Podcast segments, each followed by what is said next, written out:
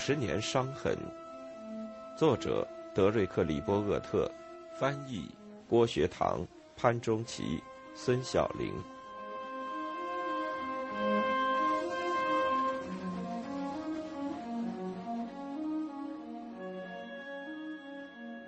战略石油储备被认为是另一种保卫自由的防御手段。自从1975年开始，大约有六亿桶石油被灌入墨西哥湾海岸区的洞中。能源安全的呐喊也导致政府在1978年对乙醇工业实行税收补助。这是一种传统意义上由谷物制成的低效汽油添加剂。由于乙醇是在短期内被看作可供开发的替代能源，因此投入进去后就很难脱身。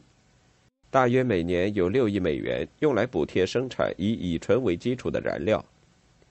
这是为公司提供福利的活生生的例子，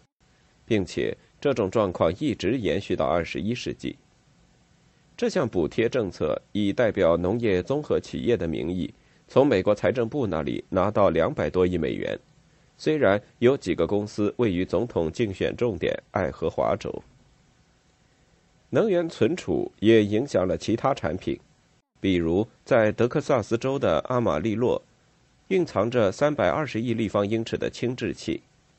从二十年代飞艇作战的角度看，这种美国氦资源储备一直是不可侵犯的资源遗产。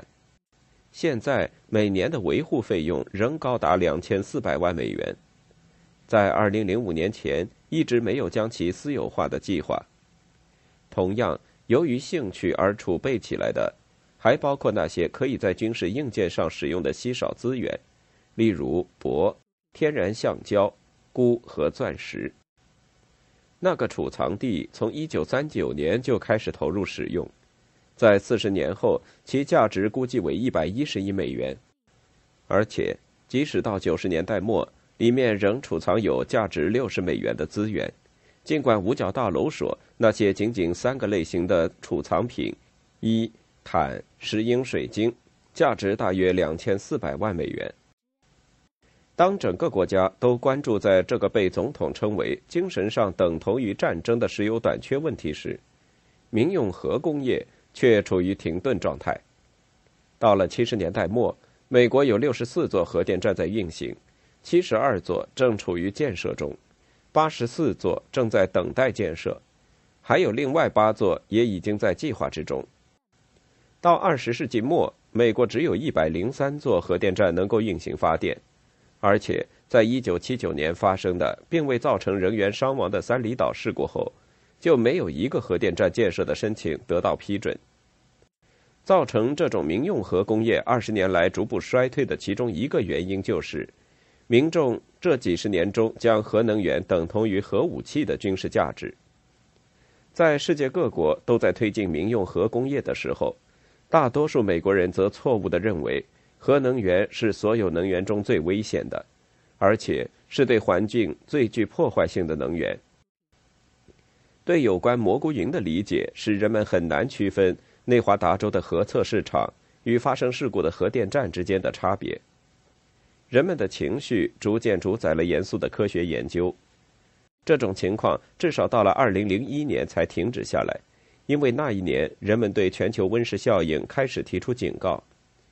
这种警告与20世纪70年代以来对最严重能源短缺的恐惧结合在了一起。可以预见的是，凯南的路子显然走到了尽头。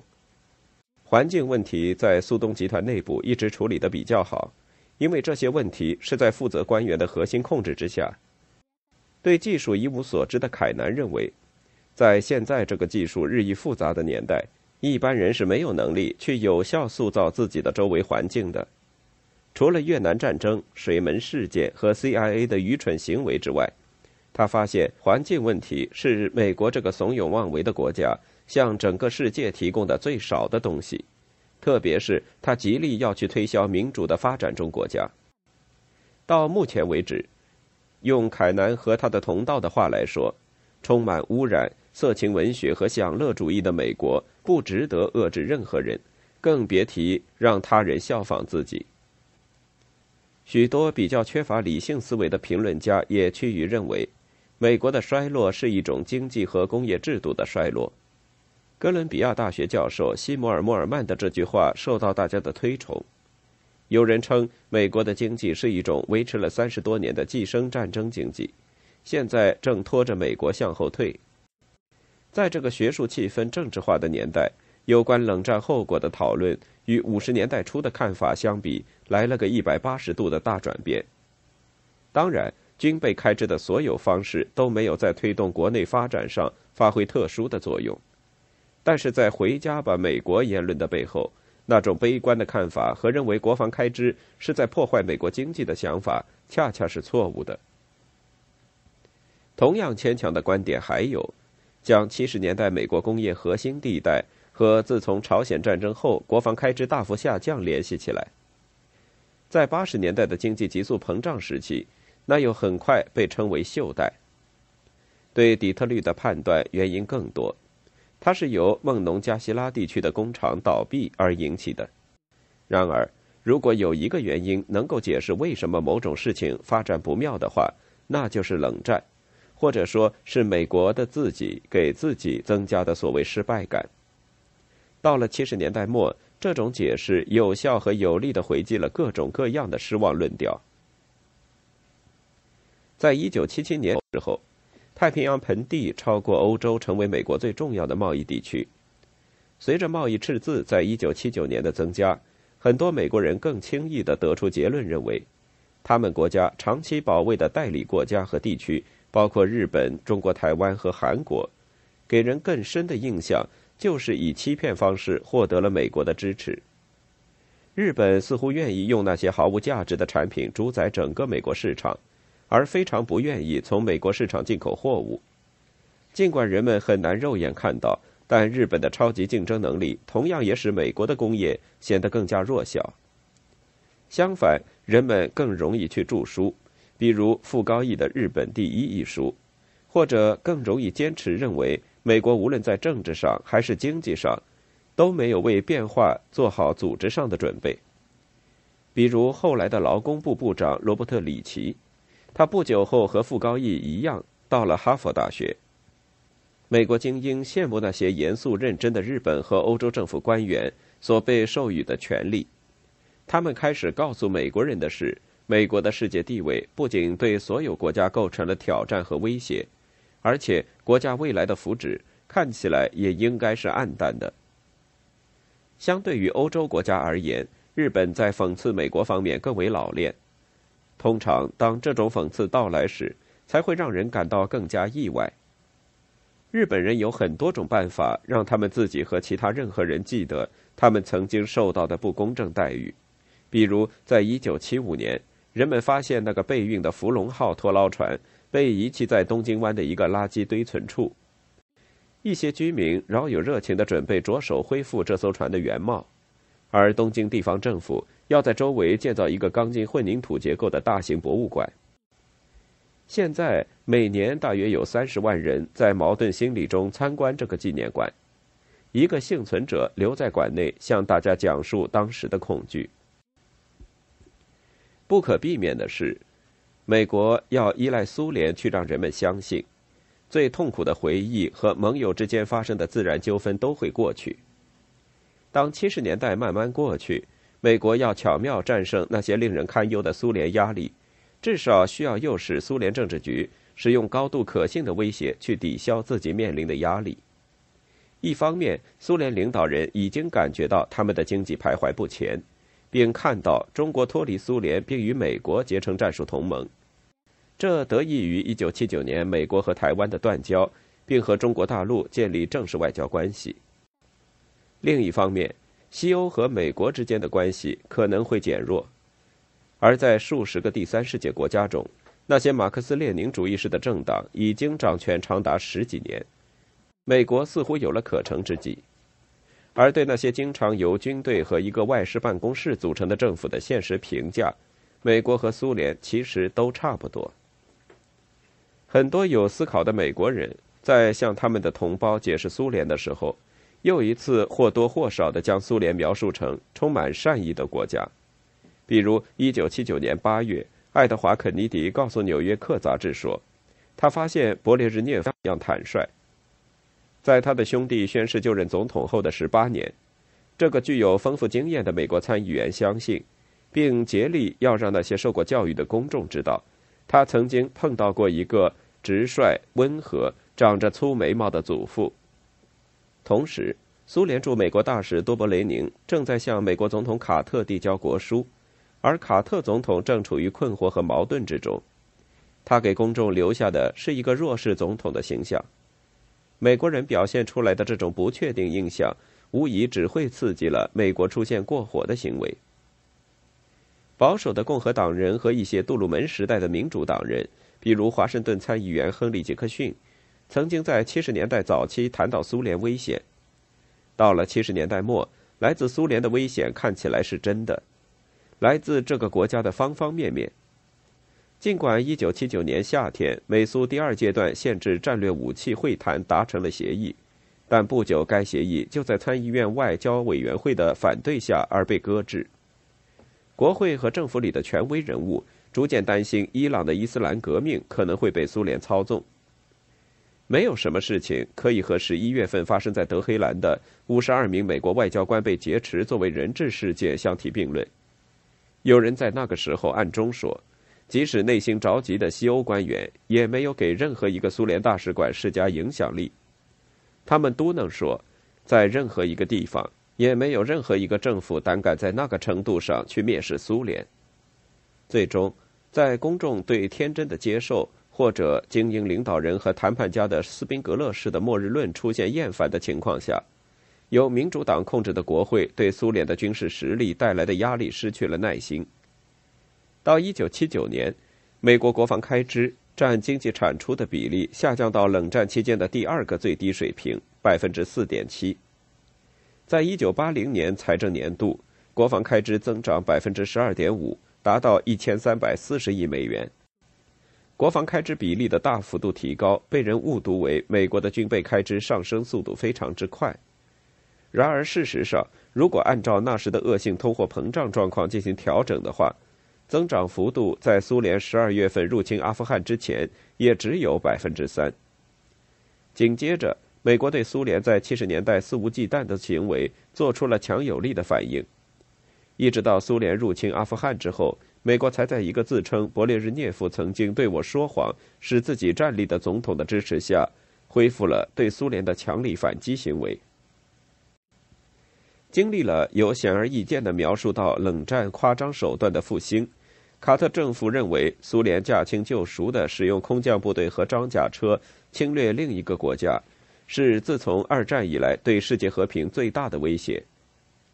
一些行为肯定已经进行了好几个月。喀布尔曾在一年前和莫斯科签署过一个为期二十年、内容具体的友好条约。然而，苏联却担心阿富汗的马克思主义集团里面出现苏联所谓的政治上重新倒向西方的倾向。在这个史无前例的冷战事件中，美国大使阿道夫·杜布斯曾于1979年2月被人绑架，之后又被人杀死，而且是死在苏联人和阿富汗人之间疑点重重的解救交火行动中。卡特命令住在阿富汗的大约2000名美国人撤离这个国家。到了六月，几乎所有美国人都离开了这个国家。那时有大约七千五百名苏联军事顾问已经在阿富汗了。如果有更多的苏联人到达，他们就不用担心美国人碍手碍脚。苏联高级外交家参加了在阿灵顿国家公墓举行的被刺杀的杜布斯大使的葬礼。温文尔雅的马歇尔·舒曼还在休假中。他是从哥伦比亚大学毕业的国务院高级苏联专家，曾经是杜布斯大使的学生。他专程赶回发表悼词。舒曼呼吁人们，为了和平，不应该去指责任何人。国务院方面则接受了阿富汗政府的那个难以置信的解释：反政府的圣战组织应该对此事负责，尽管有明显的现场证据证明克格勃是共犯。美国方面不会对此事再进行深入的调查。苏联政府在考虑采取下一步时，曾经有些犹豫不决。苏联的主要理论家、长期持强硬立场的米哈伊·苏斯洛夫坚持认为，阿富汗国内出现任何向西方倾斜的迹象，都将威胁到亲苏联的国家政权。克格勃领导人安德罗波夫主张用干涉手段来对待这种情况的出现，并在长期患病的勃列日涅夫面前推说是阿富汗邀请苏联提供帮助，以镇压国内的反革命势力。这种类似的计划曾经在匈牙利取得过成功，然而在入侵计划实施后，阿富汗就不能再落到西方人的手里。圣诞节刚过，两个克格勃突击队就一路扫射，径直冲到阿富汗国家宫廷里，立刻枪杀了不服管教的总统、他的儿子和他的几个贴身助手。苏联官员私下引用捷克斯洛伐克的例子，以此证明整个世界对苏联的愤怒不会维持太久。勃列日涅夫还有那些华盛顿的消息灵通人士，希望这场战争将在三到四周时间内完全结束。但是越南不再是一九三八年的捷克斯洛伐克，阿富汗也再不是一九六八年的捷克斯洛伐克了。卡特的警告是合情合理的，因为苏联的这种进攻是其在第三世界实施一系列冒险行动并取得成功后发生的。但是，总统把苏联入侵阿富汗看成是其踏入波斯湾的第一步，却是错误的判断。詹姆士·施莱辛格刚刚被政府再次解职，但在那些惊恐万分的美国决策者眼里，这位前国防部长关于全球滑动的观点似乎得到了真正的验证。不管出于什么动机，这是冷战期间苏联军队首次越过被世界还认为是中立国的国界线。这是苏联第一次打的败仗，也是他打的最后一次战争。阿富汗本身也正在走向战争，首先是和苏联打仗，接着是和美国打仗。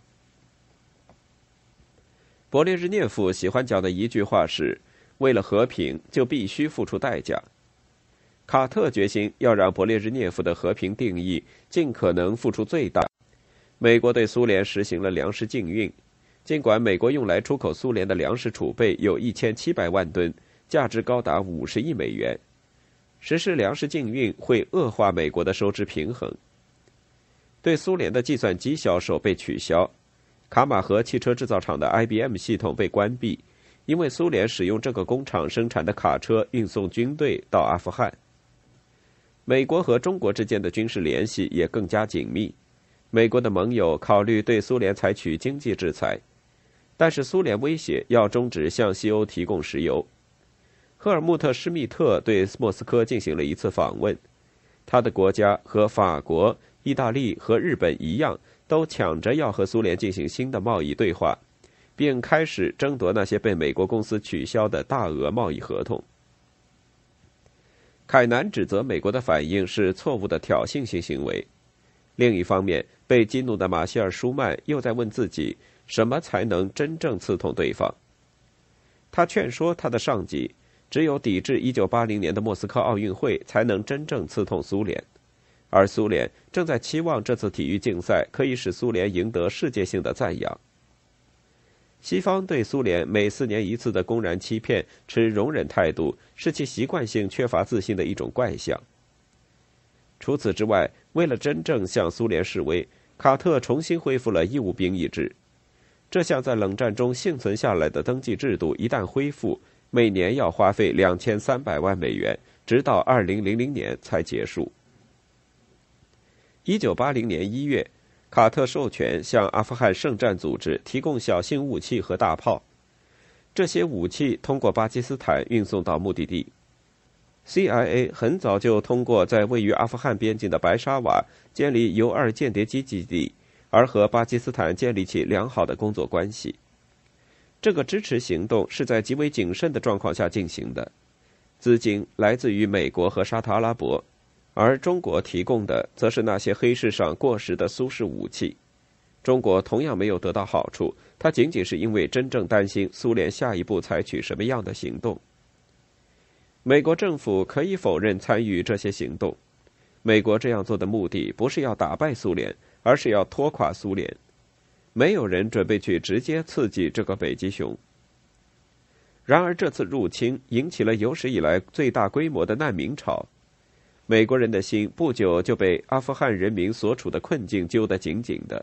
特别是在四千万美国观众在四月观看了六十分钟节目片段之后，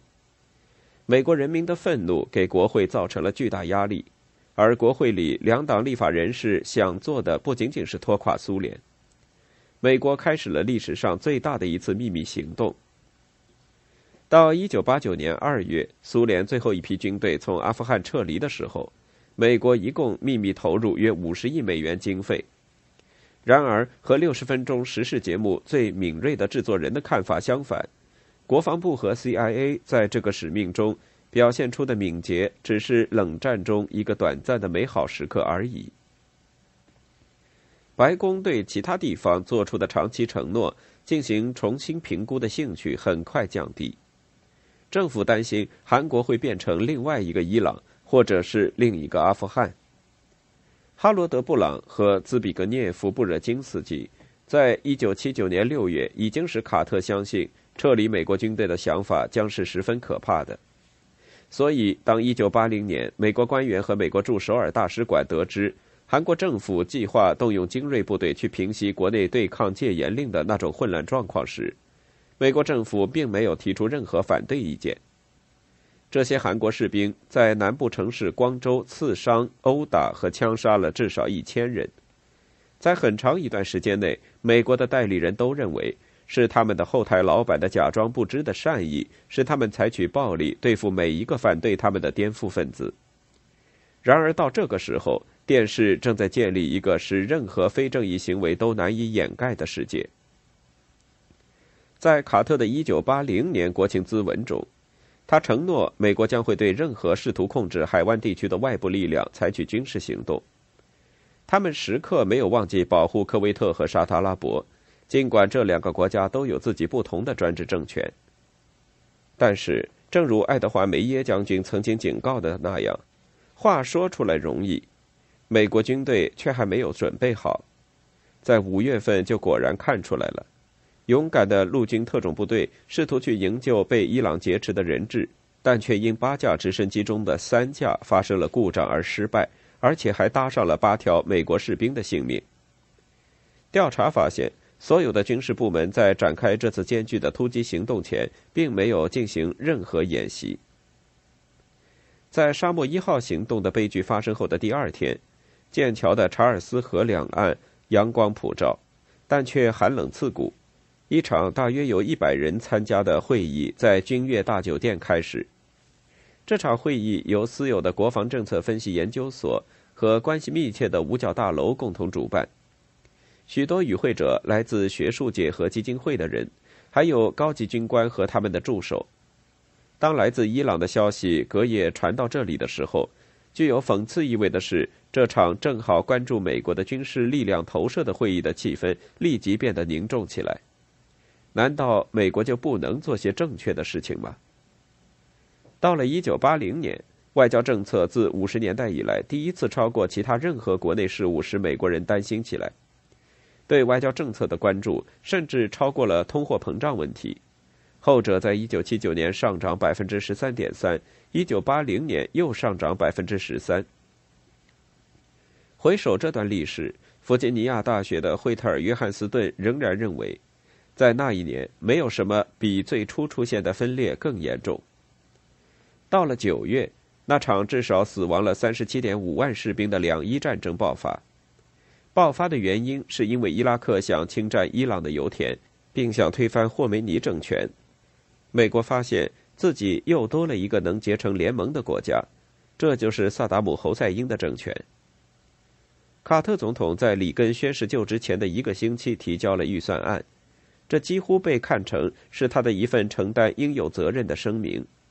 他呼吁在以后五年中花费大约一万亿美元用于国防。这个数目是在那个财政年度已经扩大了的军事预算基础上，再每年实际增长百分之五。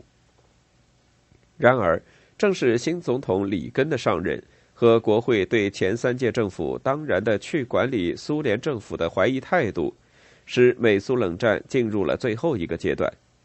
美国下一步将要采取的措施，无论是什么，都是不需要付出代价的。苏联可能在经济上承受重击，但是这会使苏联领导人更加绝望。到了现在，苏联已经武装到了牙齿，用尽了元气。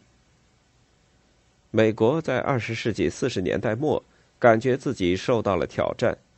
五十年代则是习惯冷战。并随着肯尼迪政府上台而将美国带入冷战故事的中间阶段。六十年代摆脱了冷战初期的本来目的，曾经的口号变成了历史的墓志铭。到了混乱动荡的七十年代，人们激发出来的热情又变得阴郁起来，极力顺从苏联的行为。在尼克松、福特和卡特的时代，人们有众多期待，但很少能够实现。难以被写入历史的回忆中，但是是他们为整个冷战的最终结束铺平了道路。到了一九八零年，美国这个受人信任、当了不到二十年的世界领袖，似乎走到了某种绝路。仅仅在之前十年左右时间，美国放弃了越南，退出了以前那个曾经支撑世界经济、以美元为主宰的金价体系。不止一次的在石油输出国家组织面前表现得像一只温顺的小羊羔，在和苏联的军备控制谈判中，迫切希望并接受了双方的共同观点。首先采取步骤，将驻扎在欧洲和韩国的士兵撤回国内。最终，在越南战争之后，从世界各地向国内收缩的力度，是美国在第二次世界大战之后最大规模的一次。在被降级、由法国和英国的核武器进行保卫后，西德本来会成为苏联外交的奇怪目标。一个依靠欧洲善意的以色列，面对阿拉伯世界的怒吼，将更加被边缘化。对于中国、俄罗斯和日本这三个国家来说，在无论其中任何两个达成交易后，另外一个就会被抛在一边。一个战战兢兢、极端孤立的国家也就会出局。这是美国为当年的雄心付出代价的岁月，而这种代价就要来到。在冷战结束后的三十多年里，美国人面对的是不得不再次大把大把花钱的局面，没有什么变化，没有人在期望什么戏剧性的突破。在五十年代中期，也许是在肯尼迪的时代，人们曾在一段时间内相信美国会获胜。而现在，对于美国人来说，最好的消息就是，他们和中华人民共和国处于友好相处状态。美国人对其自身及其卷入世界事务的悲观情绪是深刻和广泛的。国际冲突的口号，比如导弹差距、第三世界倒退、惬意横生下的义不容辞等等，和六十年代一样多，在总统政治中一直被当作并不具有杀伤力的武器来使用。在卡特和里根面对总统竞选的1968年时，演说家钱普克拉克的话曾经溜进白宫，尽管稀松平常，但却意味深长。每当我来到小镇上，男孩们都会不停地用脚踢我身边的小狗，且不管它是不是一条猎狗，他们必须停止踢我身边的小狗。隐藏在这些句子后面的情感和美国卷入冷战的庞大目标当然是相差遥远的，其旋律却在剑桥、阿斯平或者伯克利的上空激荡不衰。然而，它提醒人们，持续不断的挫折将会带来猛烈的反应。面对大街上飘扬的越共国旗，面对石油输出国家组织的敲诈，面对在非洲战斗的古巴人。面对电视台长达数月播放美国人质在德黑兰被打的羞辱画面，以及面对与苏联长达十年以上的平衡战略行动，美国人的耐心已经逐渐衰竭。当卡特离开白宫，民主党人在四十四个州失利的时候，很多民主党人感觉到他们的小狗也被人踢了。接下来是一段超常发挥、精神错乱、疯狂行动和蔑视一切的时代。也是美国迈出令人生畏的新步子的时期。战争是对国家的治疗，然而，正如任何瘾君子都能证明的，健康状态与短期的极度兴奋是有很大区别的。在突然间激增的国防开支，将导致很多人又想起大家熟悉的冷战期间出现的浪费和欺骗习惯。即使他帮助美国获得了冷战胜利，那又能如何呢？